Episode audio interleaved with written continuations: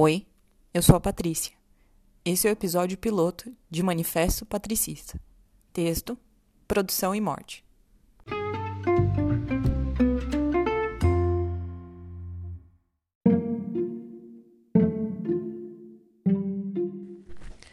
O pensamento que sempre me vem à cabeça é o que o meu eu do passado pensaria de mim, agora, no presente.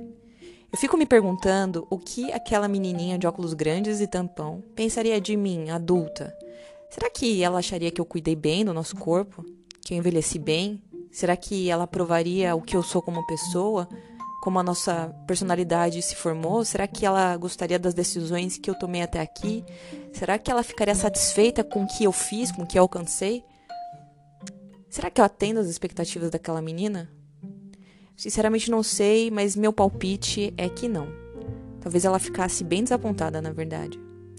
Eu chego nessa conclusão quando eu me lembro de um dos meus primeiros pensamentos, digamos, filosóficos que eu tive na minha primeira infância. Eu tinha uns 5 anos quando eu descobri o que era a morte. Eu fiquei aterrorizada. Como assim a nossa vida acaba?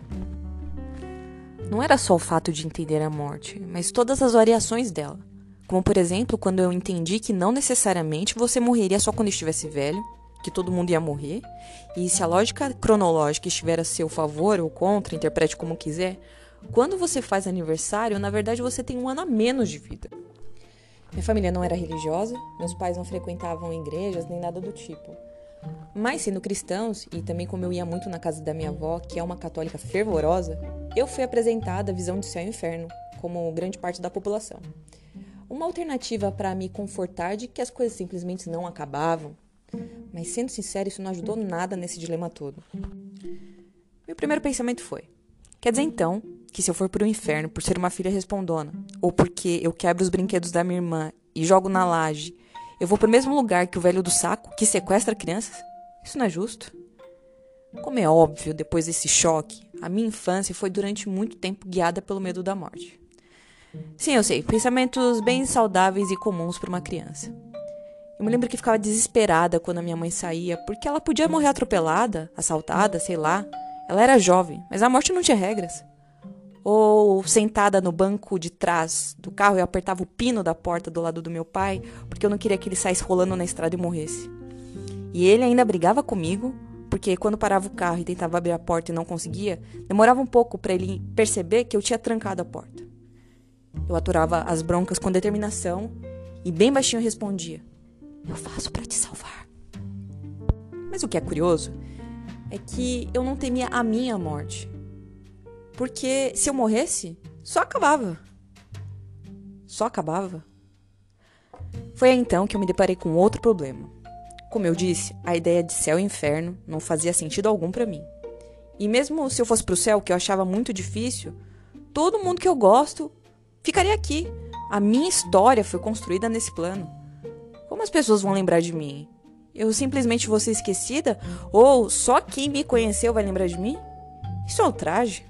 Foi aí que assistindo um programa de televisão que eu gostava bastante, eu percebi que quando você construía alguma coisa ou descobria algo importante para a sociedade, você não era esquecido e mesmo quem não te conhecia ia lembrar de você. Isso foi antes de eu descobrir que eu não sou especial. Na verdade, essa ideia de especial é balela, mas eu conto isso outro dia. Bom, foi a partir daí que eu comecei a tentar inventar coisas. E a minha mãe a me chamar de neta do Santos Dumont. Eu destruí objetos como relógios, videocassete e não podia ver um imã de geladeira porque era ali onde encontrava os suprimentos para as minhas experiências. Eu sentia que estava perto de uma grande descoberta. E é nesse momento onde o meu eu do passado, a criancinha paranoica, e o meu eu atual se encontram. Eu continuo achando que é importante produzir, construir, conversar, falar para o mundo das suas ideias, porque a sua obra se perpetua no tempo e se revestirá nos seus feitos quando você não estiver mais aqui. Essas palavras que eu pronuncio agora são um pedaço do que eu sou. Elas falarão por mim quando eu não estiver mais aqui e podem até servir de guia para o meu eu futuro entender como o meu eu do passado, agora atual, pensava. Acho que a decepção da menininha, meu eu antigo, ao se deparar comigo atualmente, vira do fato de que eu acho que produzi pouco. Quando criança, eu lembro que eu juntei cinco reais. E eu pensei de verdade, sinceramente, que eu era muito rica mesmo.